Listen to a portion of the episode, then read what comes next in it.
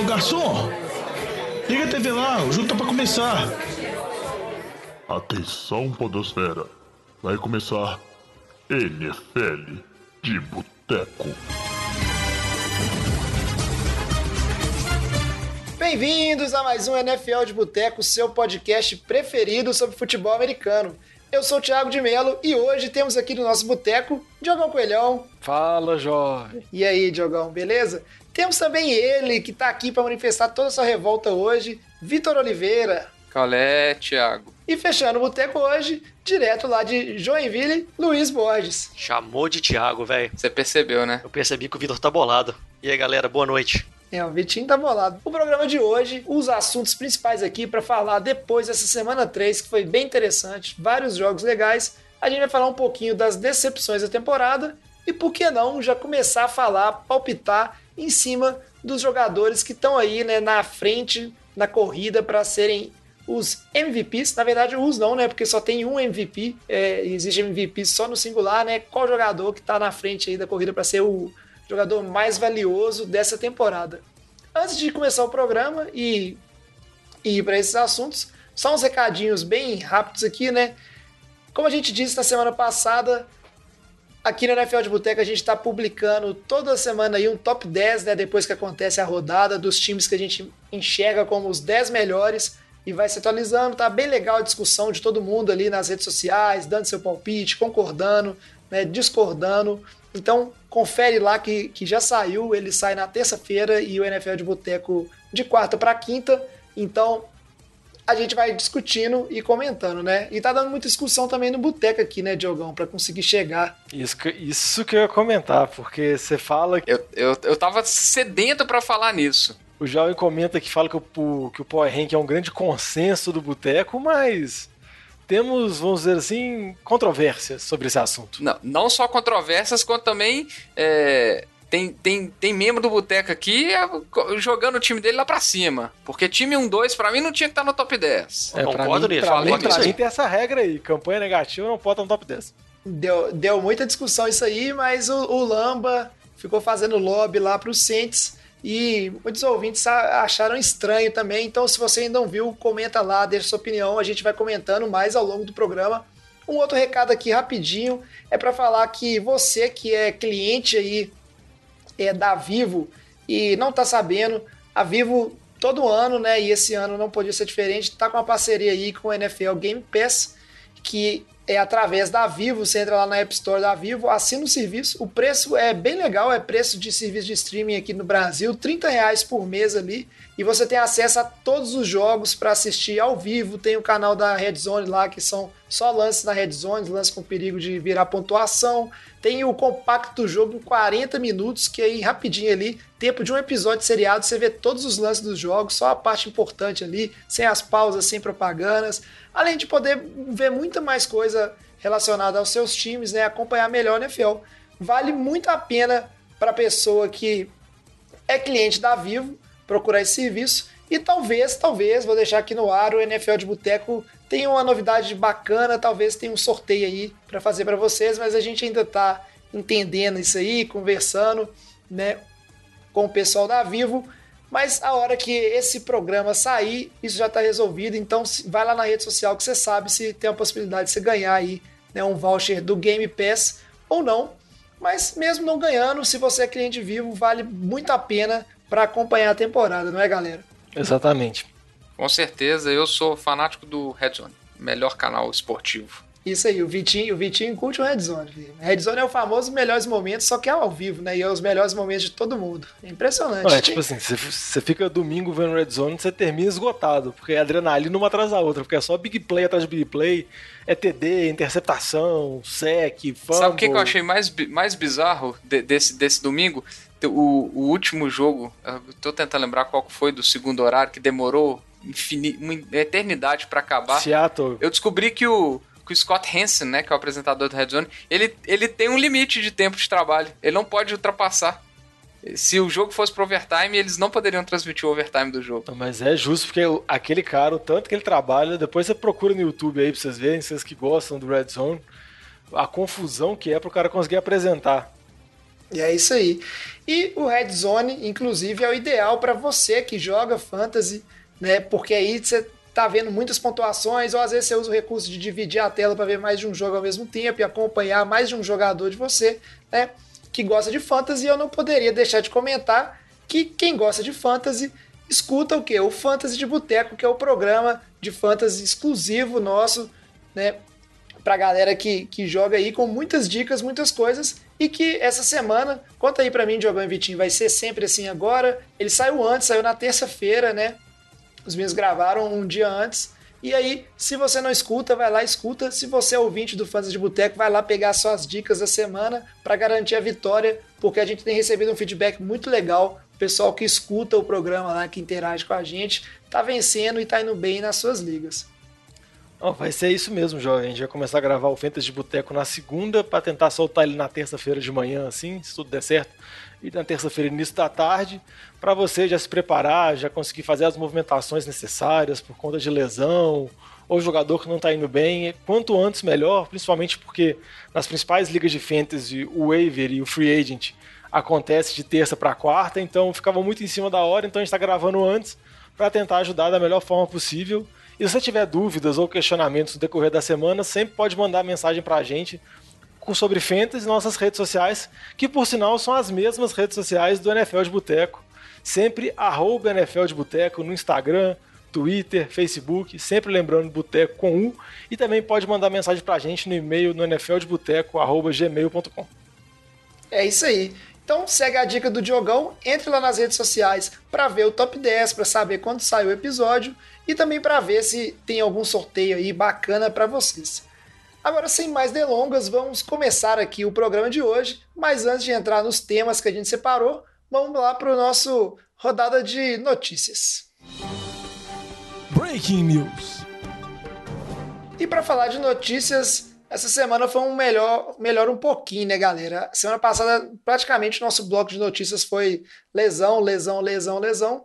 E essa semana a gente teve uma quantidade de lesão bem menor, né, Vitinho? Uma semana é, mais tranquila, assim, para o fã de futebol americano, menos gente se machucando. É, menos gente machucando, até porque acho que a semana 2 foi uma das piores semanas da história da NFL é, em termos de lesões de grandes estrelas, né? É, mas ainda assim, algumas lesões é, significativas que a gente teve, um volume menor, mas algumas tristes notícias, né? O torcedor do Bears aí que está empolgado com seu time teve a notícia ruim é, que o Tyreek Cohen está fora da temporada, né? Um, uma lesão séria que ele sofreu é, durante a partida. John Brown também saiu é, machucado do jogo do, de Buffalo. O Chris Godwin tem uma lesão é, de estiramento, é, fora de algumas semanas. Dalla Goddard do Philadelphia quebrou o tornozelo. Chris Carson machucou o joelho, mas escapou de uma lesão mais séria. É, o Jamal Adams, safety do Seattle, também se lesionou. Então, a, a, o, as lesões continuam, né? A, essa semana não tiveram tantas lesões tão graves, né? Que tiraram vários jogadores por, é, da temporada inteira é, mas ainda assim alguns nomes de, de respeito aí é, que vão desfalcar os times por algumas semanas, né? E só para falar, jovem, que a semana não foi perfeita para o seu time, que o seu time teve mais uma lesãozinha, de novo culpando a grama, mas pelo menos agora não joga mais em Nova York. O Jordan Reed sofreu a lesão, tudo bem que o Jordan Reed é. A gente foi brincando que ele é meio de vidro, mas foi mais um jogador de São Francisco a machucar por causa e culpando a grama do estádio lá, mas pelo menos não volta a jogar mais lá, né, jovem? Você tá mais tranquilo por causa disso? Ah, cara, na verdade não, porque eu entendo quem fala da grama, grama isso, grama etc, mas eu, eu acho tipo, que tem que maneirar nesse negócio de colocar a culpa na grama, né? Eu entendo, às vezes é a grama, às vezes é a trava da chuteira que é quadrada, né? Tem discussão isso aí também no, no futebol da, da bola redonda com certeza boas condições do, dos gramados importam, mas acho é, outros times vão jogar, jogaram e vão jogar contra os times de Nova York e tiveram, não tiveram esse tanto de lesão né, que o, o time do 49ers teve. Então é questão de preparação e de temporada, sabe? Acho que é um pouquinho demais é, esperar. Espero que ninguém se machuca, mas é, colocar a grama como o grande, o grande vilão, vamos dizer assim, né? A condição do gramado acho que é uma coisa né, um pouco, um pouco complicada. Né? Se eu, acho que o time tem que olhar para outros fatores que não gramado que podem ter provocado esse tanto de lesão. Até porque o 49 já entrou na temporada com muitas lesões. Né, antes mesmo de começar, que vocês ficavam aí me zoando que meu time estava igual o time do Eagles. Ah, mas quando eu falei isso, você não me deu, não me deu atenção, a devida atenção que eu merecia, né? É porque eu sou um negacionista, Vitinho. Eu não aceito críticas contra o meu time de primeira, não. Eu, eu prefiro acreditar e, e me iludir. Certo? Mas aí, sem falar de lesão, um tipo de, de acontecimento que ele pode ser considerado um efeito parecido com a lesão, porque ele impede os jogadores de jogar, vamos dizer assim, é o que o nosso querido estava sumido aqui do boteco, Covid-19. E depois de três semanas que finalmente apareceu o que era esperado, casos confirmados né, em times, em comissão técnica, e no caso foi aí é, bastante coisa, no, é, bastante casos confirmados no time de Tennessee, que jogou contra o time dos Vikings nessa semana, né? Como é que tá essa situação aí, Diogão? O que, que a gente pode esperar? A gente grava o programa, como a gente sempre fala, na terça-feira e tá recente ainda nessa né, notícia, tem que ver como é que isso vai desenrolar durante a semana em relação, né, ao, aos próximos jogos desses dois times. É, a notícia saiu na terça-feira à tarde, a gente não tem muitas informações ainda, a informação que tem é que são oito pessoas do time de Tennessee, dos Titans, contaminados, infectados, perdão, são três jogadores e cinco da comissão técnica e de staff, a gente pode dizer assim. A primeira medida da NFL foi fechar o centro de treinamentos dos Titans até, se não me engano, sábado, para evitar que o, a contaminação com relação ao Covid consiga prolifere. Ela fez essa mesma medida também no time dos Vikings, que jogou contra os Titans. Eles vão ser testados agora para ver se vai ter algum caso que vai aparecer mas já começam a surgir várias especulações com relação a se vai ter o jogo de Tennessee contra Pittsburgh, se vai ter o jogo de Minnesota contra Houston. Eles têm várias possibilidades. Eu vi até uma entrevista agora há pouco do Mike Vrabel, treinador dos Titans, falando que mesmo se eles não conseguirem treinar até sábado e eles tiverem ok para jogar, eles topam jogar. Aí tem possibilidade falando que o jogo pode ser transferido para segunda ou para terça, ou então pode ser antecipado uma a bye desses times e o jogo postergado, mas a gente vai saber mais notícias dessas no fim da semana. Infelizmente é o risco que a NFL tava topou correr para fazer a temporada no meio da pandemia, né? Tá, tá, acompanhando, ainda o surto não é tão grande assim, não chega a ser igual o surto que a gente teve no futebol brasileiro com o time do Flamengo, que foi praticamente todo o elenco contaminado, infectado. Mas vamos ver se vai ter jogo mesmo no fim de semana ou não. É, a, a princípio aí a, a notícia que, que, saiu é que é, parece que é o long snapper do Titans, um, um Tyrene do practice squad e, se eu não me engano, um, um DR reserva, um jogador da defesa, se eu não estou enganado. Então, a princípio, nenhuma das grandes estrelas do time é, tem, assim, tem confirmação de, de, de, contaminação, mas eu acho que o, o, o, principal efeito disso aí, né, se, se não ocorrer é, o adiamento dos jogos, é, que a princípio a, parece que a NFL inclusive entrou em contato com, com o time de, de Pittsburgh é, e, e, falou que é para eles prepararem para o jogo como se o jogo fosse acontecendo normalmente no, no domingo. É, é a preparação do time de Tennessee e do time de, de, Minnesota, né? Como que esses times vão conseguir se preparar para a partida, perdendo a semana inteira de, de, treinamentos na, nas suas instalações? Como que eles vão conseguir se preparar adequadamente contra, contra Steelers e, e, e Texans, né? Então, é, eu acho que é o principal efeito que a gente vai ver como que a NFL vai se comportar em casos futuros disso e, e a decisão que eles vão tomar a respeito desses jogos para essa semana. Né? É isso aí, a gente vai acompanhando isso durante a semana né, e novas, é, novos desenvolvimentos desse assunto a gente comenta lá nas redes sociais. E para fechar o bloco de notícia aqui, né, uma notícia que a gente não poderia deixar de falar, porque tinha muita gente esperando isso, eu sei que tem gente que está esperando isso desde o início da temporada, né? Desde a off-season, principalmente o nosso querido Batatinha, que hoje quase gravou com a gente, mas aí um compromisso não deixou ele, ele gravar conosco. E que é, é o quê? Finalmente, Mitchell Trubisky bancado no time dos Bears e a gente tem lá Nick Foles como titular, né? Coisa que era prevista. Muita gente acha que o Nick Foles só não foi titular porque não teve os jogos de pré-temporada, então não teve tempo de se preparar direito, né? E se familiarizar. E ainda veio com a vitória, né, no finalzinho que a gente comenta mais para frente. E aí só para comentar rapidinho, Eu queria uma opinião rápida ali, né? Primeiro do Luiz, depois do Vitinho, que o Luiz é, é viúva do Nick Foles. Né? O Luiz, na verdade, o Vitinho é viúva do Nick Foles. E o Luiz, Luiz ele tá é familiar aí, que é vítima do Nick Foles no Super Bowl contra o Patriots. Curto e direto, queria saber de vocês aí, o que, que vocês acham? Nick Foles agora é titular absoluto, acabou a era Trubisky, né? O Trubisky já pode ir procurando aí uma outra profissão, né? O que, que vocês acham dessa, dessa opção? Nossa senhora! É uma, uma outra profissão foi bem pesada da sua parte, jovem. Embora não é que eu discorde tanto. Você acha que algum time é, vai querer ele como QB reserva? Não, o, o jovem só mandou aquele, o Trubisky já tá atualizando o LinkedIn, entendeu? Já tá. É, tendo- LinkedIn do, do Trubisky já tá lá. Mas, o atleta não é LinkedIn. Atleta é o, onde eles conseguem emprego é pela Wikipedia. É É lá que eles atualizam as coisas. Mas é.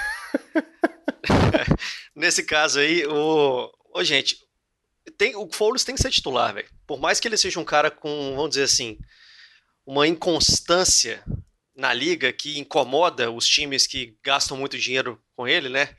Ele sempre tem momentos que ele brilha, igual ele brilhou naquela pós-temporada, ganhou um Super Bowl, jogando muito bem, algo que o Trubisky nunca faria, nem nos melhores dias dele, então para mim por isso que ele tem que ser titular, porque jogar mal o Trubisky já joga também, então dá na mesma, quando o, o Nick Foles estiver nas baixas dele, ele vai estar igual o Trubisky, mas quando ele estiver nas altas, ele vai fazer o time do Chicago ter mais chance de vencer.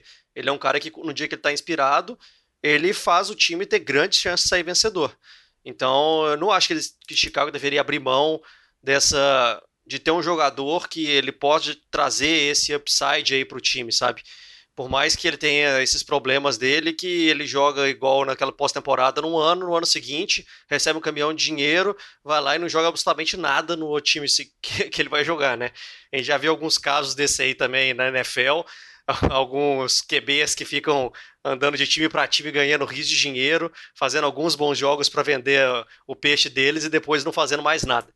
O Nick Foles não está muito longe disso, embora ele tenha ganhado o Super Bowl e isso dá para ele uma, vamos dizer assim, um, um perfil dele sair um pouquinho dessa liga dos QBs é, que buscam dinheiro que eu acabei de citar.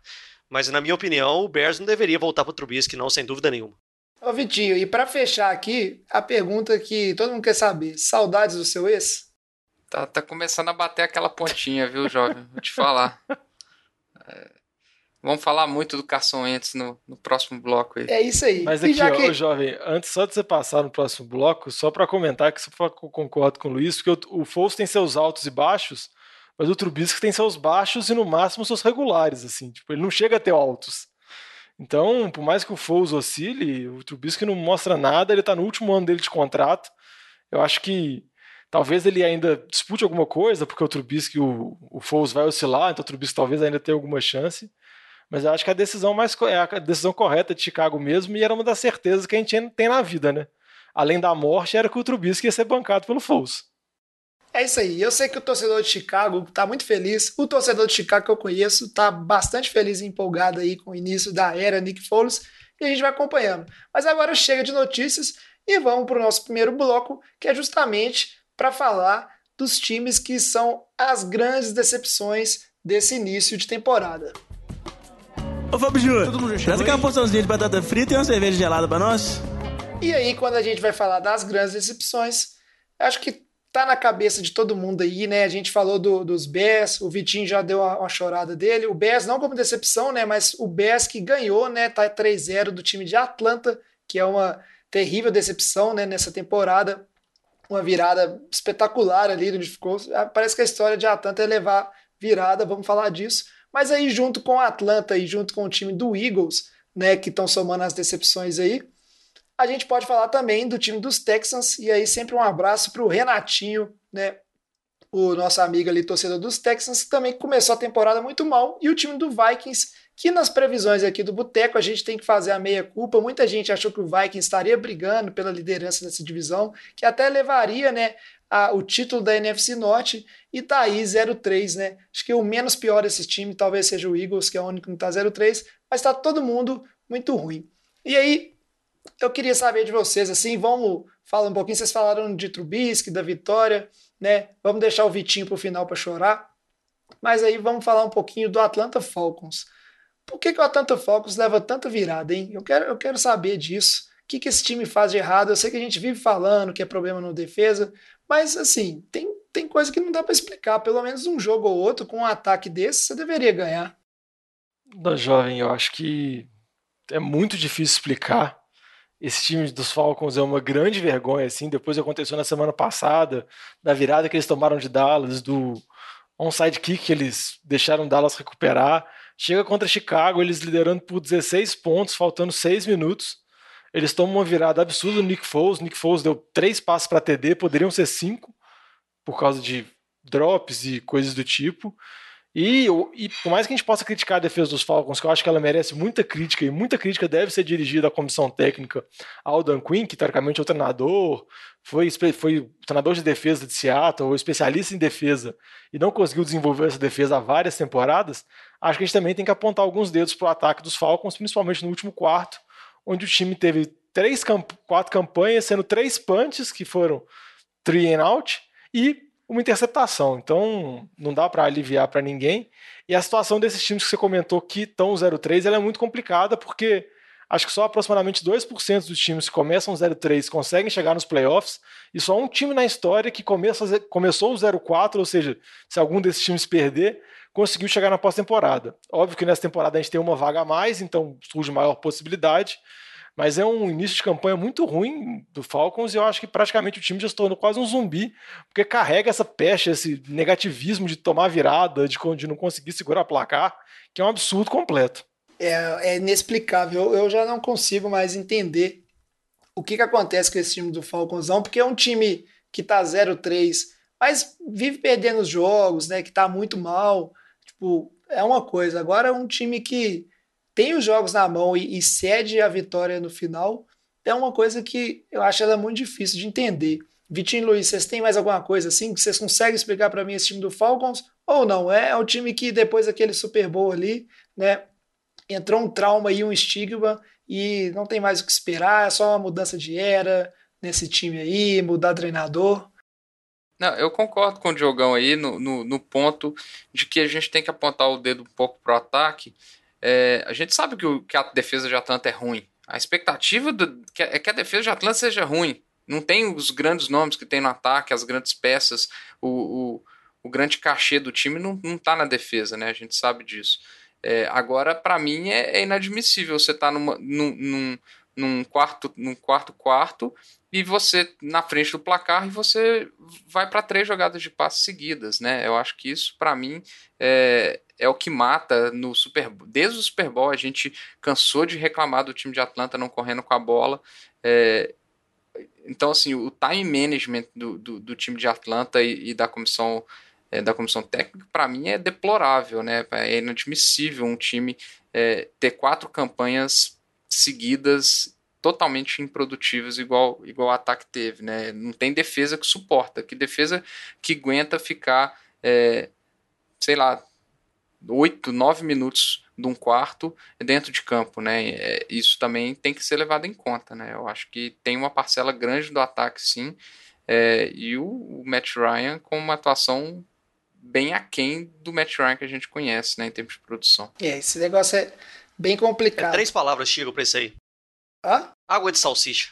Água de salsicha. E já Ô, jovem, tá... Só vou só uma coisa, que eu te fazer uma pergunta que eu fiz ontem no Fantasy de Boteco pro Lamba. Você sabe o que é pior que a defesa de Atlanta, jovem? O que, que é pior que a defesa de Atlanta? É. Bater na mãe de chinelo. Não. A defesa de Atlanta liderando por 10 pontos. Que ela é consegue verdade. ser mais horrível ainda. Ou é por só, 20. É, ou por 20, assim. Quanto mais pontos ela abre, acho que pior ela fica. É, chama zona de conforto isso aí, Diogão.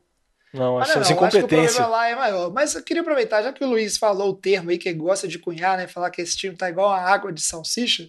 Queria saber dos outros três times aqui que sobraram, falando assim de Vikings, Texans e Eagles. Eu queria saber, Luiz, qual desses que você considera que, beleza, são decepções, talvez a gente esperava mais, mas que dos três é a maior água de salsicha de todos, assim, que não é só uma decepção, é uma coisa para jogar fora. E o Diogão jogou estatística aí muito interessante, né, sobre as chances normalmente que os times que começam 0-3 ou pior ainda 0-4 têm de ir para os playoffs.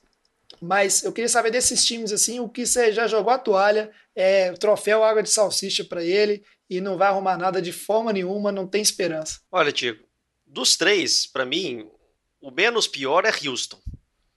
Porque ele pegou jogos difíceis, né? Pittsburgh, pegou Kansas City, então tem aquela mini colher de chá. Não que eu acho que eles, igual você falou pela, pela estatística do Diogão, não que eles vão ter uma chance enorme de ir para os playoffs e tal. Mas existe, até porque a divisão deles vai ser uma divisão que vai ficar meio misturada. Mas Vikings e Filadélfia, Vitinho, tadinho de você, viu? Você tem sorte também que a divisão do Filadélfia é a pior divisão da NFL. Então, De longe. tudo pode acontecer. Mas Nós só estamos meio jogos atrás de Dallas. É um time horrendo. O Giants pode acabar com o primeiro lugar da divisão se ele ganhar na semana que vem.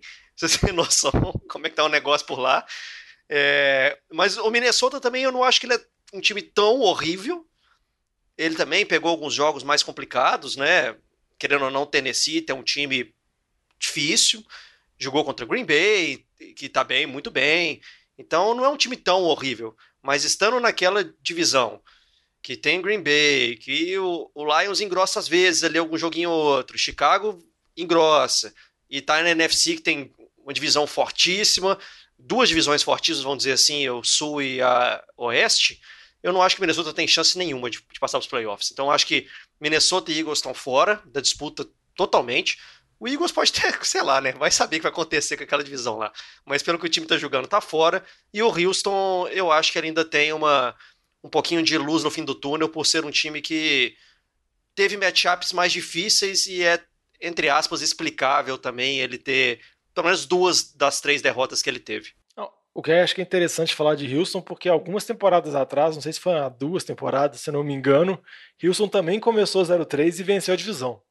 Então eles já fizeram isso antes, só que agora eu acho que é um pouco mais complicado, porque, igual eu falei, o morro para subir é um morro muito grande.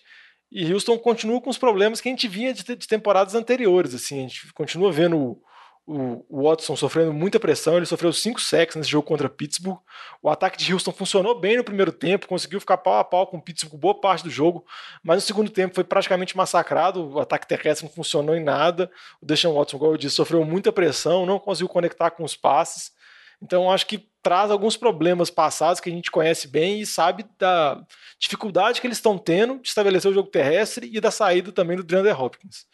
O Luiz falou com relação a Minnesota, eu acho que Minnesota, o principal problema, assim, eu acho que eles tiveram muitas mudanças na defesa, principalmente na secundária e na linha defensiva, e eu acho que ainda não encaixou, não sei se vai quanto tempo vai demorar para encaixar, por causa que a gente tem a expectativa que vai encaixar, porque o Mike Zimmer é um treinador muito bom em termos de defesa e consegue sempre ter Minnesota uma das principais defesas da liga, mas levou três surras, assim, homéricas nos três jogos que teve, assim.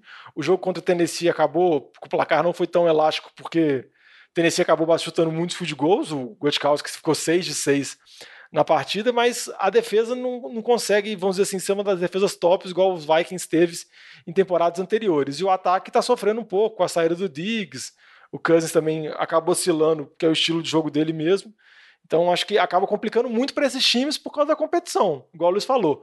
Packers está 3-0, Tennessee está 3-0 também, e estão abrindo muita vantagem. Vitinho, o que, que você tem a dizer? Pode, Não, eu pode só falar sobre vou os complementar times, um mas pouquinho dos dois jogos, depois eu vou comentar bastante do Eagles. Mas é, eu queria dizer primeiramente que eu acho que o Houston toma, o, o deixar o Watson tomar cinco sacks apenas contra essa linha ofensiva de Pittsburgh, eu acho que pode ter sido considerada até uma vitória, porque a linha ofensiva de, a linha defensiva de Pittsburgh é muito boa. Assim, ele, quatro dos top 15 jogadores com mais pressão em cima de quarterback são de Pittsburgh. Então, é, é, um, é uma linha que vai oferecer pressão para qualquer QB que, que for jogar contra. E vai ser muito difícil. É, então, acho que é, é, é- esse cenário do jogo de Houston e Pittsburgh, acho que era até esperado. Deshaun Watson ia sofrer pressão, com certeza absoluta. Né? É, comentar rápido de Minnesota. Eu acho que o Diogão falou muito bem. Eu acho que qualquer time que tá tomando aí mais de 30 pontos de média, é, que tem uma defesa que tá tomando mais de 30 pontos de média, é um time que, que vai deixar a desejar, exceto Seattle, porque Seattle tem o Russell Wilson. É, mas Minnesota tem o Kirk Cousins, que é um QB que precisa das armas ofensivas e que tá demorando, demorou, a gente tem que ver se vai continuar, adaptar a jogar com um receiver só. Né? Essa semana teve a aparição do Justin Jefferson e que teve uma partida excepcional, mas a gente tem que ver se isso vai se manter, né? É, a gente sabe que o Kirk Cousins é um bom QB, mas não é um, um QB top da liga, né? Agora, falando de Filadélfia, é, a situação de Filadélfia é desesperadora, né? Só não é tão desesperadora porque tá um jogo é, de ser líder de divisão, Ô, né? ô, Uma Vitinho, vitória. Só, só uma pergunta antes assim, de você, você começar a falar do Eagles. Eu sei que, seu, que é seu time do coração, né? O Eagles que essa semana empatou com os Bengals, né? 23 a 23. E eu confesso que eu nem vi o jogo, porque tem coisa melhor para fazer do que ver Eagles e Bengals nesse momento da vida. Mas, com a pergunta assim, é, eu queria saber a sua, a sua opinião como torcedor, assim, como fã de NFL. Empatar com o Bengals é pior que perder pro Bengals? Não, mas é pior do que perder. É é melhor do que perder para Washington. Isso eu posso te falar. Então já é uma Nossa. crescente do time. É, pode ser, porque eu acho que um empate com um time assim como o Bengals deve dar uma sensação muito ruim, que é pior que é tipo assim, você tava lá na mão ganhar e, pô, empatou. Tava na mão ganhar nada, teve que empatar no final, viu? Teve que perder. empatar. O, o Eagles correu atrás do placar, né? Isso foi ridículo. Mas enfim. É, o Eagles. é, a situação do- de Filadélfia ela tá bem dividida. A gente, tá com, a gente tem uma defesa que produziu muito bem. Foram acho que oito sacks na partida. Muita pressão em cima do, do, do Joe Burrow. É, o, a principal contratação do time dessa temporada foi o Darius Slay. Jogou muito bem, anulou o, o AJ Green. Só que o resto da secundária do Eagles não existe. é, e os outros recebedores de- de- do Bengals deitaram e rolaram. É, só que o Javon Hargrave, que também foi a outra contratação de defesa, chegou para esse jogo, já jogou muito bem. A linha defensiva de, de Filadélfia é muito boa e a dupla dele com Fletcher Cox produz muito. Então a defesa do Eagles é um ponto para se destacar. Demonstrou boa, um bom resultado na partida, menos tomando, mesmo tomando 23 pontos do Joe Burrow. Acho que, é, querendo ou não, é esperado de um QB que está passando tanta bola quanto uma secundária que ainda tem seus pontos fracos. Agora, o ataque do Eagles é desesperador, não tem condição. É, a linha ofensiva é, é horrorosa. É, o Jason Peters, que recebeu um- uma grana a mais, ia jogar de guard nessa temporada, recebeu uma grana a mais para voltar para a posição de left tackle por causa da lesão do Dillard, cedeu dois sacks e poderiam ter sido mais. É, teve, teve quatro é, lances de pressão em cima do, do, do Carson Wentz que foram pelo lado do Jason Peters e para piorar a situação ele ainda machucou. É, então a situação é péssima. É, o ataque do Eagles é impossível se manter um ataque que o Carson Wentz não tem. De um jogo para o outro, ele tem as mesmas peças de ataque. É até difícil um QB estabelecer é, uma, uma sintonia com as armas. Os principais jogadores é, do ataque do Eagles foi o Burnett, é, o Greg Ward, que é o cara que está se tornando mais confiável nesse time, e o, o John Hightower, que foi uma escolha de quinta rodada. É, Deshaun Deshaun Jackson machucou, Dallas Goddard machucou, é, JJ Arcega-Whiteside não consegue produzir e é um cara que foi draftado à frente do DK Metcalf, à frente de, de Terry McLaurin de Washington, então é, é o que dá mais desgosto de ver do time de Filadélfia. São os picks do draft não produzindo absolutamente nada e não conseguindo ficar saudável em campo. É, e tem, obviamente, o principal problema do time, que é o Carson Wentz. É, vou falar que é o principal problema atual, mas não acho que é de forma alguma situação de substituir Carson Wentz, que é o que está sendo falado na mídia americana. É, mas o Carson Wentz ele está muito mal na precisão de passe. Você vê as jogadas dele, tem muitas jogadas que ele toma a decisão correta, ele faz a leitura correta da jogada, mas ele erra o passe grotescamente. Então, assim, é, é, tá até sendo difícil de entender o que está acontecendo com o Carson Wentz e com, e com o time de Filadélfia, porque ele faz a leitura correta, mas o passe está saindo ruim. É, e ele tá do jeito que tá. Ele tem seis interceptações na temporada, duas em cada jogo. Ele, ele tá com mais. Eles, a NFL tem. o- A Pro Football Focus tem uma estatística de é, jogadas com potenciais de turnovers, incluindo os turnovers. O, o, o Carson Wentz tem o dobro do Mitch do Trubisky. O dobro. É, é tipo, ele, ele tem o pior rating da NFL. Ele tá muito, muito mal nessa temporada. Muito mal. Só que é o mesmo cara que no final da temporada passada ele levou o time de Filadélfia para os playoffs com um time de free agents e, e, e jogadores de practice squad, e jogadores de final de draft, que é o que está acontecendo de novo. Só que esse ano ele está indo mal. Eu acho que não é a situação de tirar o Carson Wentz agora, mas a torcida de Filadélfia, que é uma das torcidas mais impacientes e, e mais malucas da, da NFL, a gente vê isso quando o, time ganha o Super Bowl e ela destrói a cidade inteira. É, quando o time está indo mal, é de, de, desesperar, porque a pressão é muito grande em Filadélfia. Mas eu acho que ainda é tempo de tentar reconstruir em cima do Carson Wentz um desenvolvimento do time. O problema é, os próximos três partidas é São Francisco, Pittsburgh e Baltimore. Então a chance desse time começar aí com 0-5-1 é enorme, porque o time não está conseguindo produzir nem contra o Bengals. É complicada a situação em Filadélfia, complicada na verdade em todos esses times que a gente falou, também lá nos Fala comigo, Diogão. Eu só quero falar uma coisa, complementar o Vitinho. Eu concordo com tudo que ele falou, mas só imagina essa, essa panela de pressão se o Nick Foles fosse o QB reserva de Filadélfia. Ah, não. Aí na semana 4 já era Nick Foles, né? Isso é, não, é... mas aí o grito da torcida ia ser algo assim, ensurdecedor, assim. É, mas complicado. Eu, sinceramente, eu acho que esses quatro times aí, eu apostaria no Eagles se não fosse a tabela difícil que tem, porque tem como vencer a divisão, o resto dos times estão em situações complicadíssimas com o time à frente das divisões deles. Bem difícil. Mas aí chega de falar de decepção, vamos agora falar do jogo que a gente separou aqui, o NFL de boteco da rodada, para falar um tiquinho deles. E obviamente não podia ser outro que não, né? Kansas City Chiefs e Baltimore Ravens, o jogo mais esperado da semana 3. NFL de Boteco Game of the Week. E o que falar desse jogo, né? Todo mundo esperando, Monday Night Football né? Segunda-feira, vamos lá, vai ser um jogão. E aí não, Kansas City 34 a 20, um time do Ravens tipo assim, massacrado no primeiro tempo, que tentou esboçar um tiquinho de reação, né, no segundo tempo ali da partida.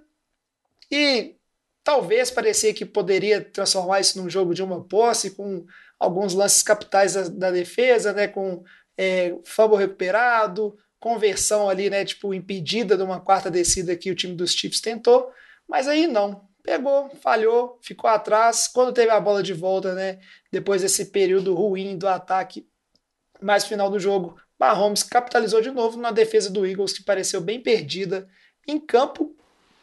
E é, acabou que isso. O meu time é ruim, mas calma Desculpa, lá, já é, terminamos de passar a lenha nele. É tudo, é tudo pássaro, é tudo pássaro. A defesa do Ravens, principalmente a secundária, que parecia estar bem perdida em campo com o que foi apresentado pelo time dos Chiefs. E acabou que o jogo tão esperado, muita gente falando que é a prévia da final de conferência da AFC, foi um jogo, pelo menos para mim, um pouco morno. Muito lance bonito de se ver, principalmente pelo lado dos Chiefs, mas no final né, faltou competitividade. E queria saber de vocês aí, o que, que, vocês acharam desse Monday Night, que, que lições a gente pode tirar né? Deu muita discussão, inclusive, para montar o top 10, porque muita gente falando que o Ravens, com essa derrota, não merece a segunda colocação. Acabou que depois de muito discutir, né, o Chiefs subiu para primeiro, obviamente merecido. Na semana anterior, o Ravens estava em primeiro do nosso top 10, mas o Ravens ainda continua ali em segundo, na frente de Seattle e de Green Bay, que muita gente já está achando que merece segundo lugar. O que, que a gente pode tirar dessa derrota, não vou dizer vergonhosa, mas com certeza decepcionante do time do Ravens? Ah, jovem, eu acho que com certeza foi bem decepcionante, tanto em termos de, do ataque, quanto você comentou também da defesa. Kansas City marcou 27 pontos no primeiro tempo e poderia ter feito muito mais se não fosse os erros do kicker do Butker, que é um dos melhores kickers da liga, um dos mais precisos.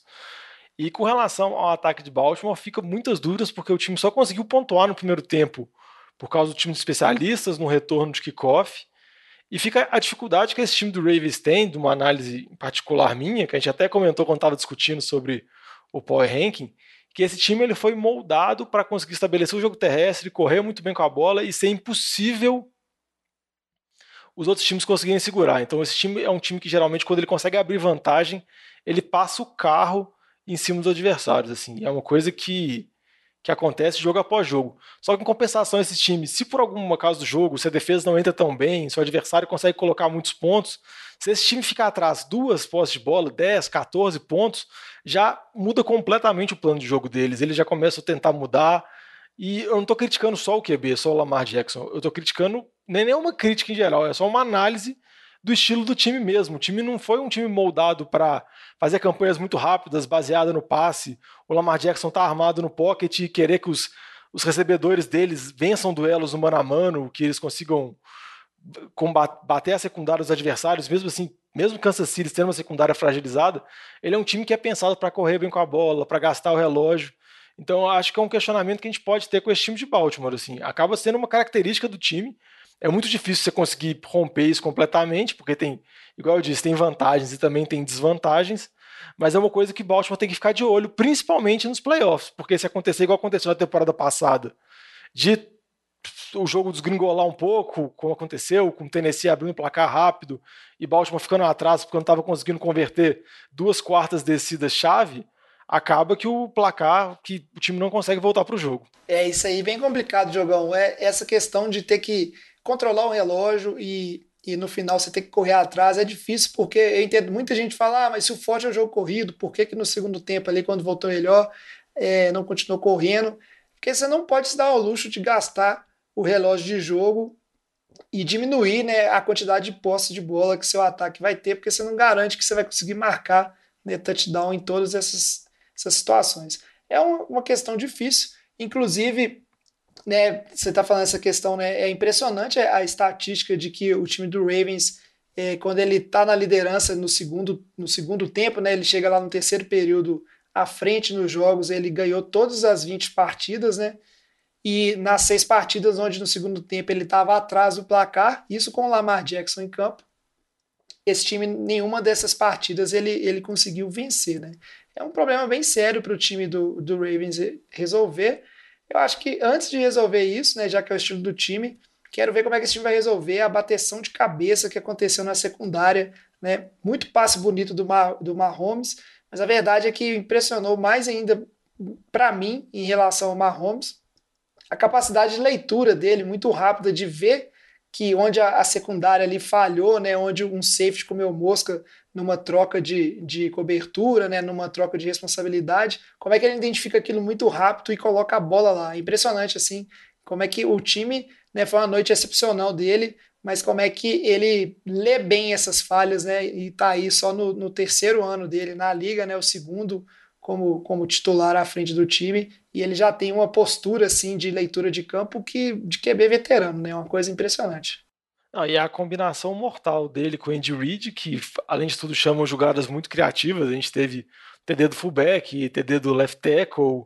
É, você tem uma mente muito brilhante com o Andy Reid, que pensa em várias possibilidades de jogada, e você tem um QB que tem todas as ferramentas. Assim, ele tem passe curto, tem passe rápido, tem capacidade de leitura, tem capacidade atlética de improvisar com as pernas. Então, é, o potencial desse ataque de Kansas City a gente sabe muito bem, assim, é absurdo. Mas igual você comentou, a defesa de Baltimore que foi tão bem nas duas primeiras semanas contra Houston e contra Cleveland, também podia ter feito, pelo menos, ter dificultado um pouco mais a vida dos Chiefs, já que o ataque não está vindo tão bem. É. Ô, jovem. Pode falar, Vitinho. Te fazer uma pergunta. Diga. Estatística aqui. Lamar Jackson, 21 a 1 na regular season contra o resto da NFL. Contra o Chiefs 0-3. É freguês? Aí já deve ser freguês mesmo, porque você tá na mesma conferência e aí você não consegue ganhar desse time, fica aquela dúvida, né? Quem eliminou os Ravens no, na temporada passada nos playoffs, o Ravens que vinha ali, né, invicto, inclusive estava 14 jogos invictos, né, se eu não me engano, na temporada regular, e aí perdeu esse jogo. Mas todo mundo fala assim: ah, saiu, né? Não foi a final de conferência todo mundo esperava, Ravens e Chiefs.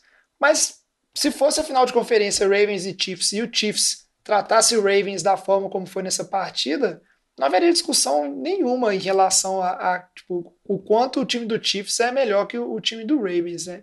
E pôs no bolso, é uma situação complicada.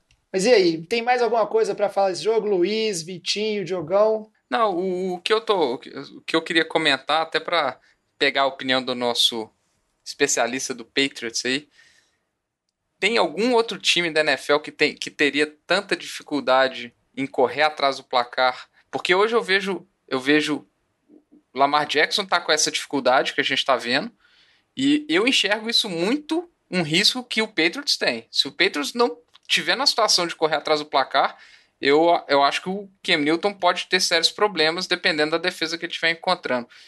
que, que você acha aí, Luiz? Tem algum outro time que você enxerga isso também, que tem esse risco, que o, o plano de jogo do Patriots tá, tá, pode se aproximar bastante desse plano de jogo do, do Ravens aí? Tem algum outro time que, que tá nessa toada também? É uma, uma boa pergunta, Vitinho. Eu acho que qualquer time que tem um plano de jogo focado é, no jogo corrido, ele acaba por ficar um, um pouco sem saída quando ele está atrás do placar, porque o jogo dele faz o cronômetro rodar. Então, teoricamente, ele está jogando um pouquinho contra si mesmo sempre. Então, como hoje o Patriots está se mostrando um time muito mais focado no, no jogo corrido, né? Já está aí 200 jardas de média por jogo. É natural que se eles ficarem atrás no placar, eles vão ter mais dificuldade. É, a gente sabe que a defesa de Seattle não é muito boa, mas contra Seattle, o Patriots ficou atrás no placar, né? E se deu, tipo assim, conseguiu voltar no jogo. Perdeu ali no último segundo, na última bola. Então, não é que é desesperador como torcedor, eu diria, mas é sem dúvida o que você falou tem embasamento e eu não tenho dúvida que tudo que o Patriots vai tentar fazer nos jogos é sair na frente, porque eles sabem o tanto que vai ser difícil se eles colocarem o, o Kenilton no shotgun 100% do tempo. Não é impossível, mas vai depender de catches acrobáticos, vai depender de é, a defesa conseguir parar duas, três vezes seguidas o time adversário, e às vezes isso não é possível, né? Se tiver para frente o Mahomes, alguém desse nível no, como o seu adversário, se depender da defesa parar três posses de bola seguidas para você ter chance de pontuar com mais tempo, geralmente não vai acontecer. Então eu entendo, acho que faz sentido sim, mas é, é cedo também, e, e até hoje, pelo menos pro Patriots, no, no, único jogo que socorreu, a resposta foi positiva, né? É isso aí. O jogo, vamos dizer assim, um dos motivos que todo mundo esperava mais esse jogo entre Chiefs e Ravens é porque, obviamente, se você vai falar de candidato de MVP para essa temporada, o nome do, do Patrick Mahomes e do Lamar Jackson, eles aparecem aí, porque Mahomes é Mahomes, né? Como muita gente gosta de dizer. E, obviamente, o Lamar Jackson é difícil deixar ele de fora, sendo que na temporada anterior, né, na temporada passada, ele foi votado como MVP é unânime, né? Todos os votos para MVP da temporada foram para ele. Mas fora esses nomes, para a gente não ficar aqui, vamos dizer assim, chuveiro no molhado, né? Falando o óbvio, vamos indagar alguns nomes também de candidatos que a gente vê depois dessas três semanas para ganharem esse prêmio de jogador mais valioso né, da liga. Esse assunto é bom, hein? Merece mais uma cerveja. E para começar aqui, todo mundo sabe que eu sou torcedor do 49ers, mas eu sou obrigado a, ficar é, tolerando. Tolerando não, né? Eu gosto muito dos nossos ouvintes, mas a galera que torce pro Seattle Seahawks parece que eles são mais fanáticos que o resto e eles gostam muito de cornetar quando a gente coloca lá Seattle sem ser no segundo lugar no nosso ranking e quando a gente é, não vai falar aqui do, do Russell Wilson como MVP, mas uma coisa que eu acho que a gente tem que, tem que falar isso aqui, né? É que o Russell Wilson é um dos nomes mais cotados, assim, né?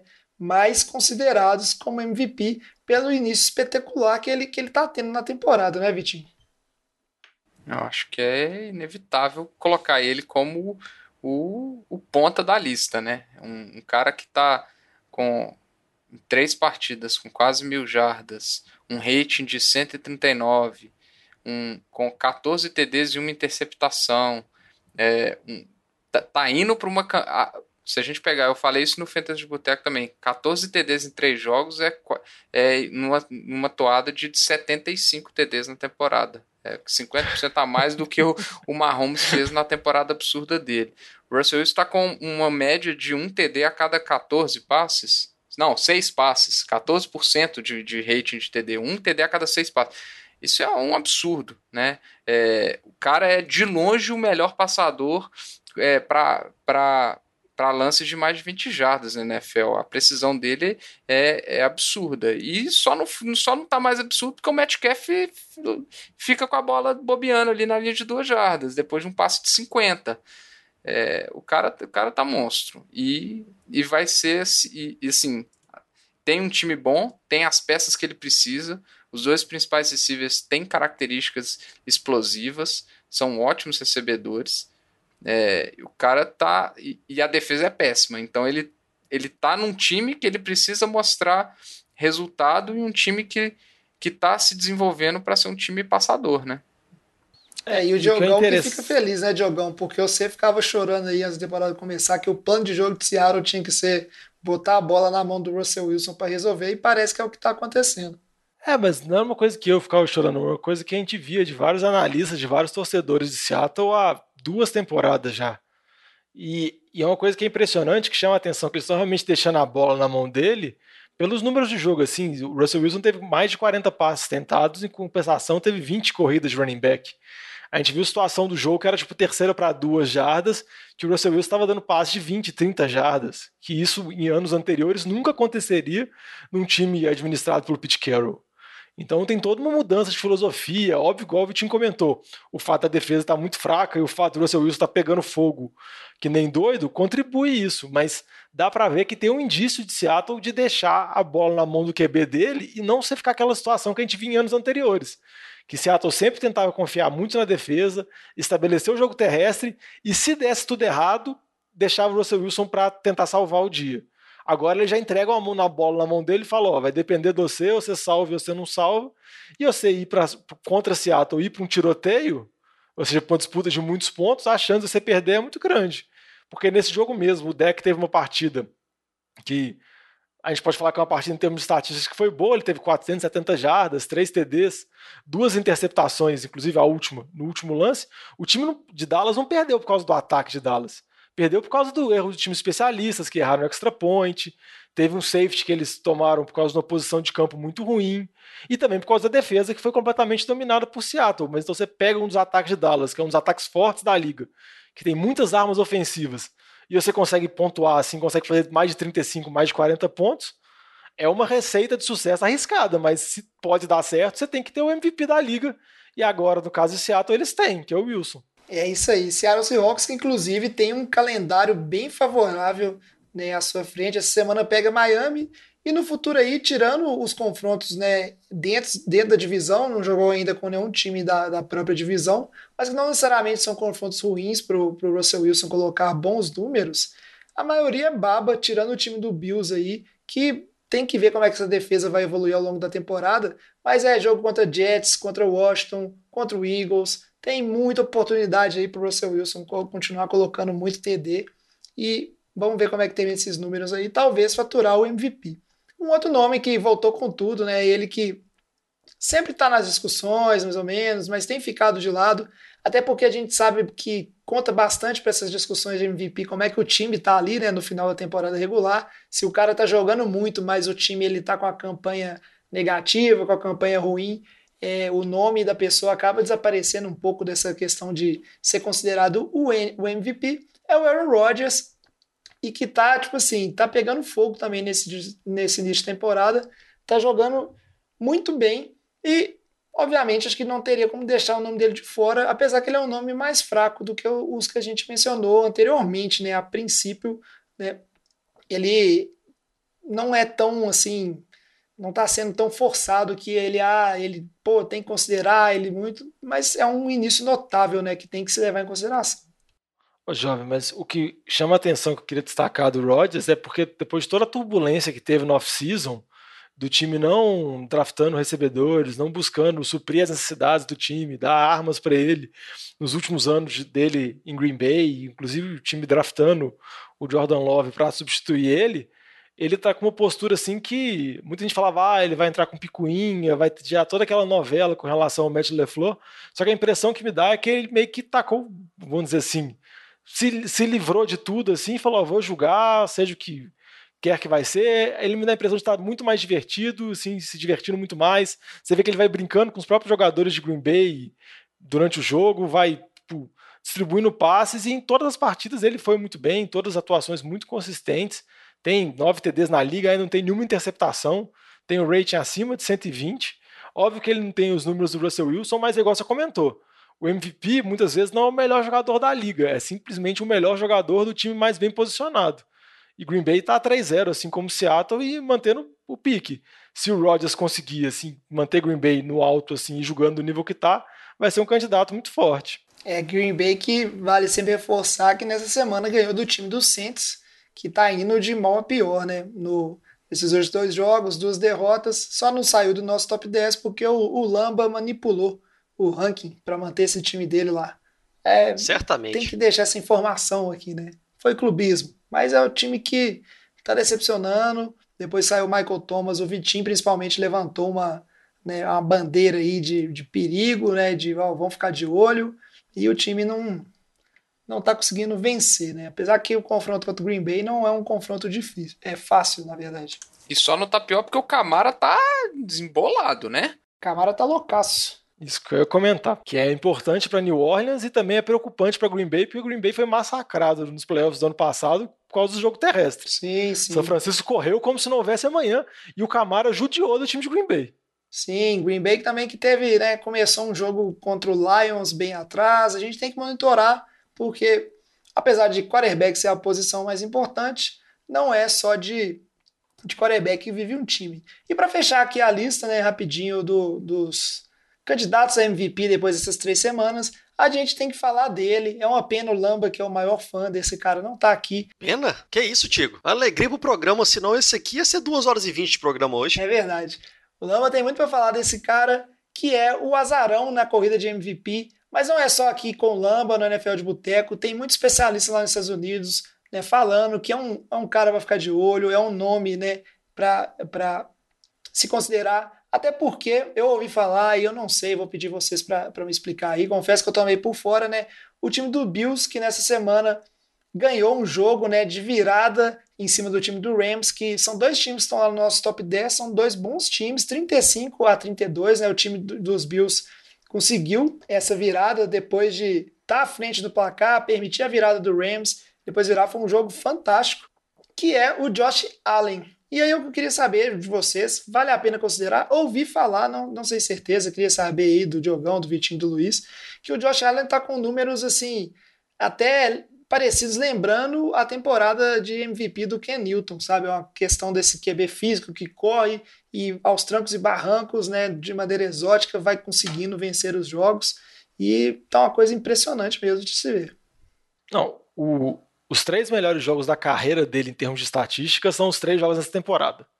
E se você pegar as estatísticas dele, eu nem falaria que lembra o Cam Newton, porque ele está tendo mais precisão até que o Cam Newton nos tempos áureos. Ele continua sendo uma máquina na red zone, o Josh Allen, pela capacidade atlética que ele tem, mas ele realmente vem jogando muito bem as três partidas. Você olha o número dele, ele tem mais de mil jardas, mais de 70% de passes completos, 10 CDs de passe, 2 TDs corridos, só uma interceptação rating quase de 125, então é uma temporada perfeita e nível, vamos dizer assim, que a gente estava comparando com o Russell Wilson.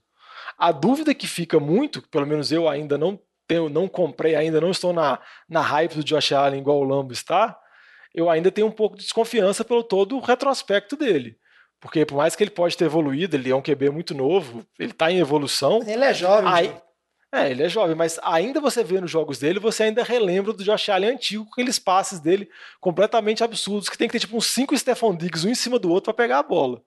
Sim, ele ainda tem, vamos dizer assim, as recaídas dele. É porque, é porque o braço dele é tão potente que se ele não, se, não segurar o, poder dele, é. a bola vai, vai muito longe. É, é isso Pode aí. ser. Né? Mas eu, eu, acho interessante. E uma coisa, tipo assim, queria saber aí também, é, do C, do Vitinho também, é interessante, né? Quando a gente fala de. A gente falou um pouquinho de decepções no bloco anterior.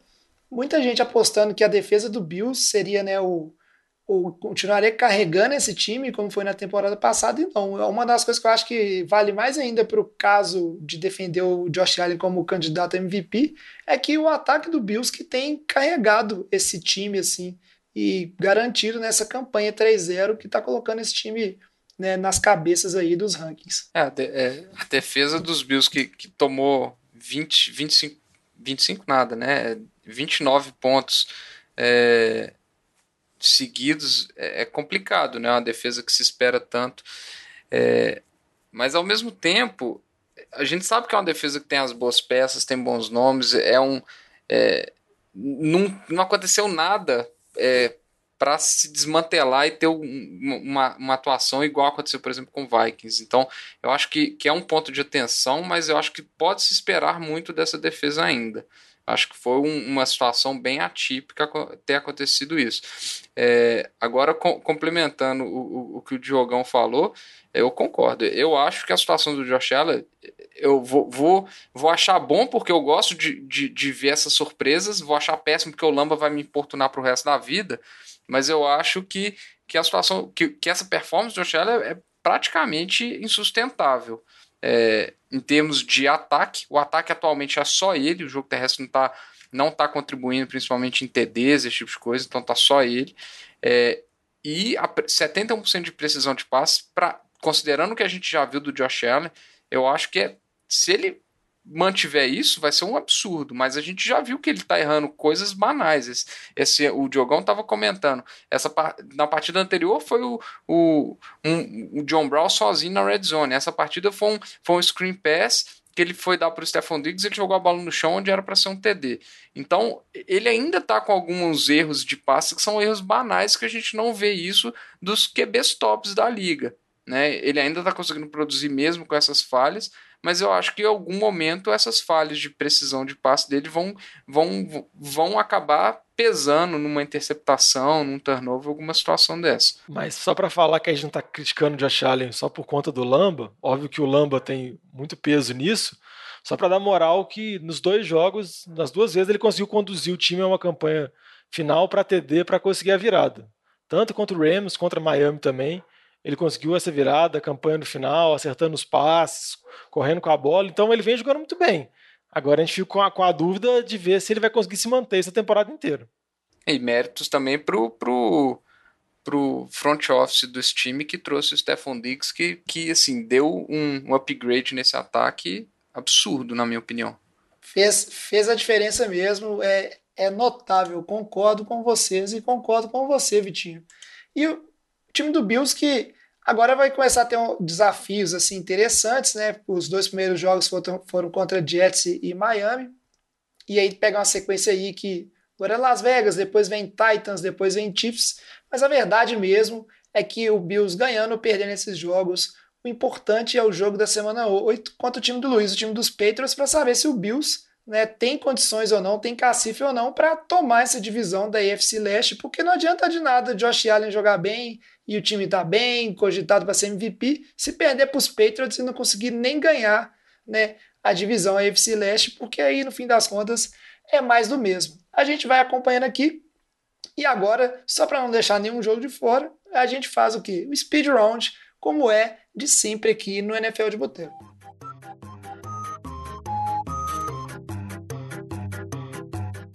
Para começar o speed round, o Diogão vai contar para vocês da vitória do meu time São Francisco 49ers em cima do time do Alex. Beijo aí, Alex, 36 a 9, né, em cima dos Giants. Não, vou te falar, jovem, não é vitória, um massacre de São Francisco, apesar de mais de 10 desfalques titulares, jogadores importantes. São Francisco foi com o QB reserva, com o Nick Mullins e massacrou completamente os Giants. Todas as pontuações, de, todas as jogadas, todas as campanhas de ataque, eles conseguiram pontuar, vencendo por 36 a 9. Uma grande atuação do calor também do Brandon Ayuk, sendo utilizado de diferentes formas, mostrando a capacidade do treinador de São Francisco, do Shanahan, em conseguir extrair o máximo dos jogadores. E com relação aos Giants, muita tristeza e mais um jogo com múltiplos turnovers do Daniel Jones, praticamente interceptação, fumble, mas também não dá para exigir muito dele porque esse time é sofrível. É isso aí. E o Vitinho conta pra gente da vitória do Cleveland Browns em cima do, de, do Washington, time de futebol genérico que não tem nome ainda, 24 a 20, fez o que o Eagles não conseguiu. E aí, Vitinho? Eu queria só destacar que é a primeira vez em seis anos que o time de Cleveland tem uma campanha positiva. Ele começa 2-1 a temporada, significa que em seis anos ele não conseguiu ganhar a primeira semana, porque senão ele estaria um zero e pronto, resolveu o problema, mas não. É um, um, um time aí que o ataque está sendo carregado pelos dois running backs, o Chubb e o Hunt, acho que é talvez a melhor dupla de running backs da NFL, é, com bastante dinamismo e divisão entre os dois aí. E aí até não exige muito do, do, do Mayfield, o Odell não tá tendo seu protagonista do ataque também. E a defesa, o Miles Garrett tá carregando o piano. Enquanto isso, o Dwayne Haskins com cinco turnovers na partida seria uma daquelas partidas que a gente torceu muito para ver o Alex Smith em campo, é, assumindo aí, porque depois de três ints horríveis e dois fumbles, é, é ruim de ver um, um QB novo é, com atuações dessa que colocam em dúvida bastante a decisão do time aí. E aí, para piorar, a gente teve que ver o, o Chase Young saindo de campo com uma lesão rapidamente, estava já sem uniforme na sideline. Vamos ter que aguardar para ver. É isso aí. E o Luiz agora conta pra gente da vitória né, do time coração dele, New England Patriots, 36 a 20 em cima do Las Vegas Raiders, que mostrou aí, né, depois da vitória dos Raiders em cima dos Saints, que não é grandes coisas ganhar dos Saints aparentemente, né, Luiz? É, o pessoal chegou nessa nesse jogo aí para ver se realmente o time de Oakland estava num nível diferente para esse ano, que o Joe Gruden realmente estava conseguindo é, dar a volta por cima e fazer todas as movimentações estranhas que ele fez darem certo. Parecia que estava certo em relação à vitória contra o Saints, mas a verdade é que o time do Saints é fraco e não está conseguindo jogar bem seu Michael Thomas. E o time dos Raiders também é um time mediano, muitos problemas na defesa. O Patriots jogou com muita tranquilidade. O jogo corrido entrou o jogo inteiro, foram quase 300 jardas corridas para os Patriots. Então, é, é aquele negócio. Uma defesa que não consegue se defender contra um jogo corrido durante todo o jogo e manter a bola no ataque sem sofrer turnovers, ele não vai ganhar na NFL. E foi isso que aconteceu. Muitos turnovers que a defesa dos Patriots forçou e o time do Raiders não conseguindo se manter em campo o suficiente para segurar o jogo corrido. E Cam Newton tá naquela, né? Levando o time do jeito que dá, não tá mostrando nenhuma coisa impressionante, igual ele mostrou ali contra o Seattle, mas o time está com uma constância maior do que acho que os torcedores imaginavam e por isso não podemos descartar o Patriots como um contender na divisão, jogando ele principalmente contra os Bills. Diogão, agora na sequência você fala pra gente aqui da vitória de Indianapolis 36 a 7 em cima dos times dos Jets, já que você tá falando aí de surra, né? Falou das suas 49ers. Conta pra gente o que, que vai ser feito desse time dos Jets. Parece que não consegue marcar ponto de forma nenhuma. É mais um massacre envolvendo o time de Nova York. O Jets foi completamente dominado pelos Colts. O Colts venceu sem nenhum problema. A vantagem dos Colts é que o Felipe Rivers não foi interceptado. Já com relação ao Sam Darnold, foi interceptado três vezes, com direito a dois pick six. E o que chama atenção é que o Sam Darnold, os principais alvos dele foram Barrios, Kellen Billage, Kate, que eu não tenho a menor ideia quem são essas pessoas, mostrando tanto que esse time dos Jets está desolado por lesões e a dúvida que fica principal é quando o Cadanguese vai ser demitido. Se ele vai ser demitido na semana 6, na bye week, no final da temporada, mas ele vai ter que ser demitido porque terceiro ano do Darnold em Nova York e a gente não tem a menor ideia se o Darnold é ou não um QB de franquia. É isso aí. E o Vitinho agora conta pra gente, né? Surpresa, vitória do Carolina Panthers 21 a 16 em cima do time do Los Angeles Chargers. Inclusive, Luiz né, perdeu vida no Survival por conta disso aí. É uma, uma, vitória inesperada aí de, de Carolina. É, que até conseguiu marchar bem no campo aí, avançando, avançando bem, mas chegava no final ali na red zone, não conseguia finalizar as campanhas, então foi um, um jogo de, de field goals aí do, do nosso queridíssimo Sly, é, mas aí a primeira vitória do Matt Rowe, é, conduzindo esse time jovem aí, é, surpreendente porque a defesa dos Chargers é uma boa defesa, é, mas pelo, pelo lado positivo aí, o ataque do, do, do Chargers tá dando esperança pro torcedor, o Herbert está mostrando uma, um, um, um, bom entrosamento com, com o Kina Allen, com o Austin Eckler aí, é, até no finalzinho do jogo, achei que, que o Chargers ia virar num, num passe do, do Keenan Allen, que o Keenan Allen cortou para o meio, tentou fazer um lateral para o Eckler, que se ele pegasse a bola era TD certo para virar o jogo, ia ser uma, uma, uma, virada histórica, mas o Eckler falhou a mão de alface. E então deu card, deu Carolina. É isso aí.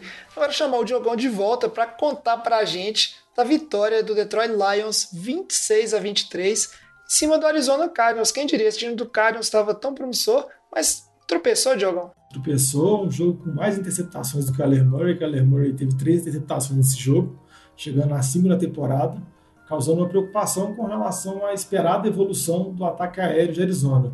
E com relação a Detroit, uma vitória muito importante, porque o Patricia muito contestado novamente, o time começando com 0-2, agora conseguiu uma vitória. E essa vitória veio muito também graças ao retorno do Kenny Golladay, principal recebedor de Detroit, dando, vamos dizer assim, um gás para Patrícia conseguir se manter e não entrar na, na zona adanguez de demissão. É isso aí. E o Luiz, apesar de o Tom Brady não estar tá mais nos Patriots, eu sei que ele é, continua fã do cara. Eu acho que agora que ele não está no Patriots, eu também sou fã dele, né? Tampa Bay Buccaneers 28 a 10 em cima do time de Denver, garantindo a vitória. O time dos Buccaneers 2-1. Quem diria, hein, Luiz? É, o time de Tampa tá começando a se organizar, né? Foram muitas mudanças nessa off-season.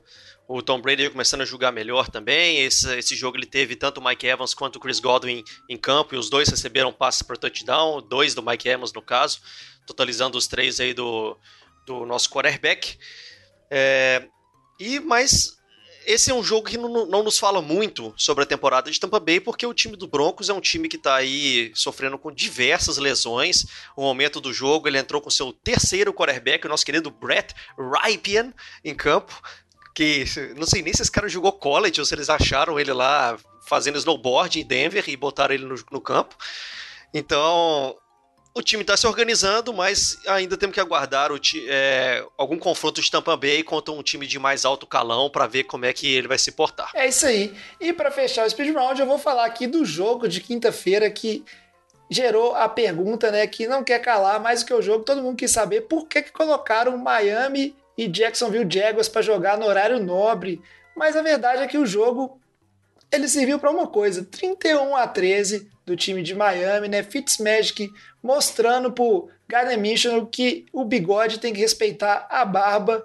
Jogou muito, o time de Miami passou o trator e depois de duas semanas assim do, principalmente do Minshew, né, fazendo chover nesse time dos Jaguars, foi um, um jogo bem fraco, né, pelo lado pelo lado ofensivo do time dos Jaguars, Miami não teve dificuldade nenhuma de ganhar, né? E o destaque maior aí vai pro Fitzpatrick, que eu já estava achando que estava começando a chegar a hora do Tua, mas depois desse jogo, eu acho que Miami vai acabar deixando o Fitzpatrick mais um tempinho e preparar melhor o Tua ali. Dois TDs, né? Teve TD corrido também do Fitzmagic e só errou dois passes de todos os passes tentados, né? Vitória impressionante nesse jogo dos times que ninguém queria ver no horário nobre. Ô, jovem, na verdade, eles estavam só preparando a gente pro próximo jogo de quinta-feira, que é Jets e Broncos. Nossa, meu Deus do céu. É isso aí, né? Quem quer assistir futebol americano na quinta-feira?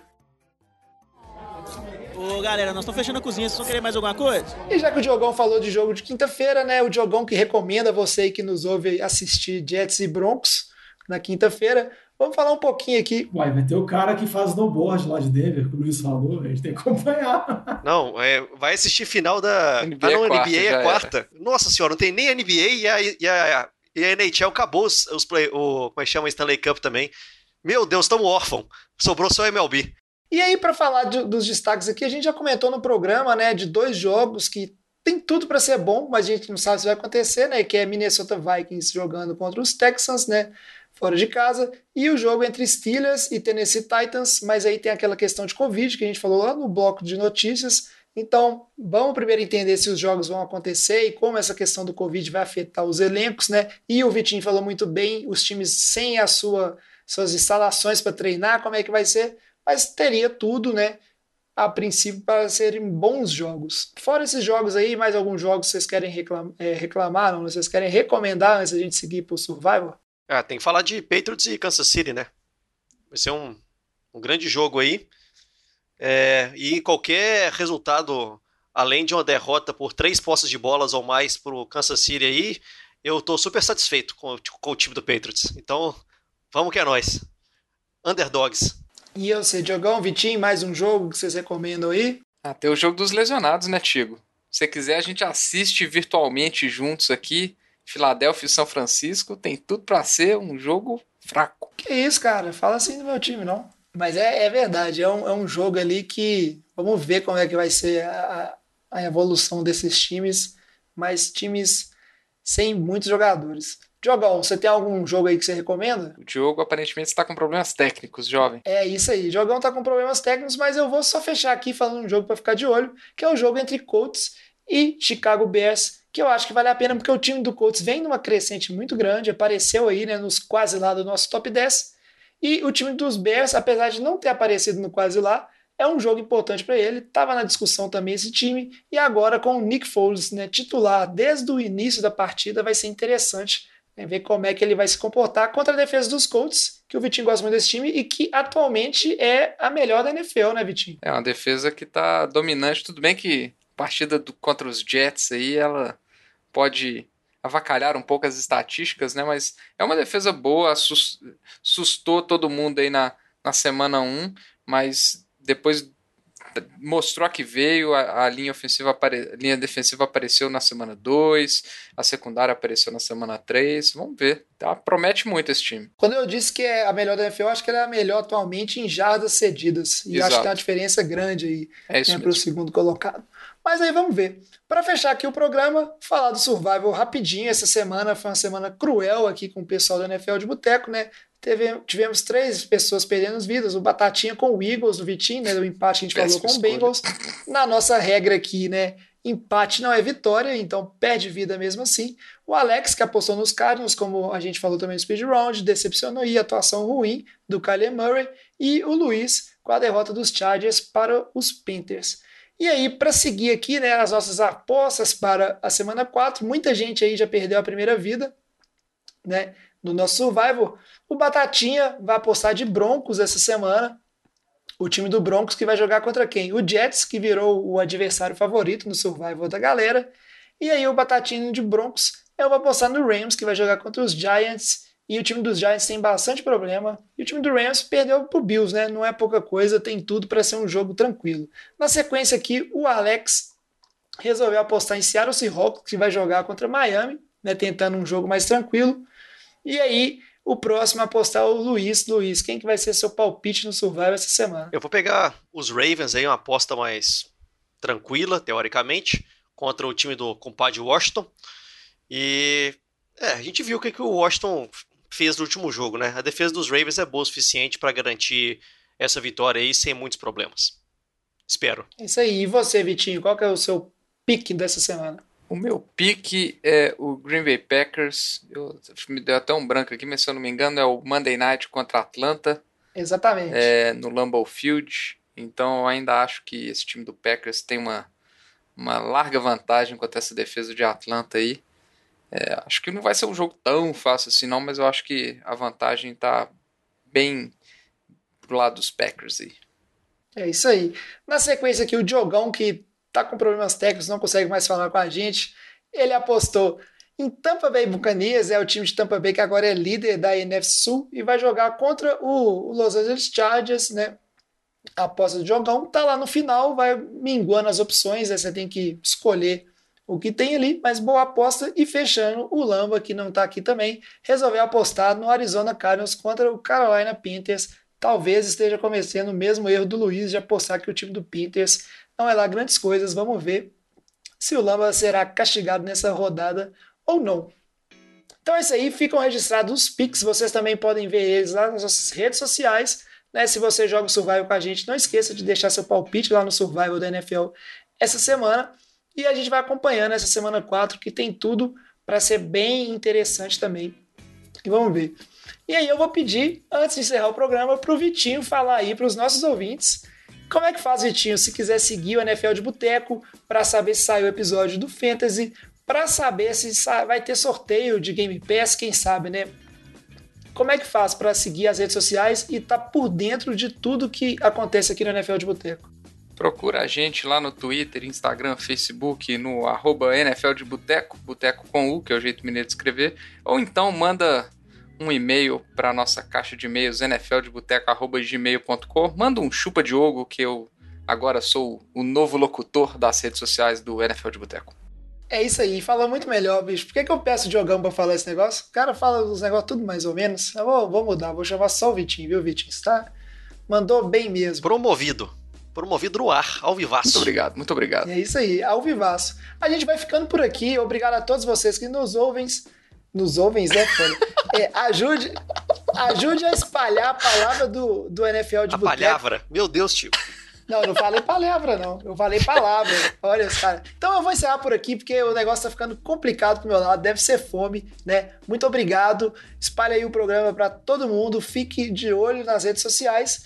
Então, traz a saideira, fecha a conta, passa a régua e até semana que vem. Valeu, Valeu um abraço.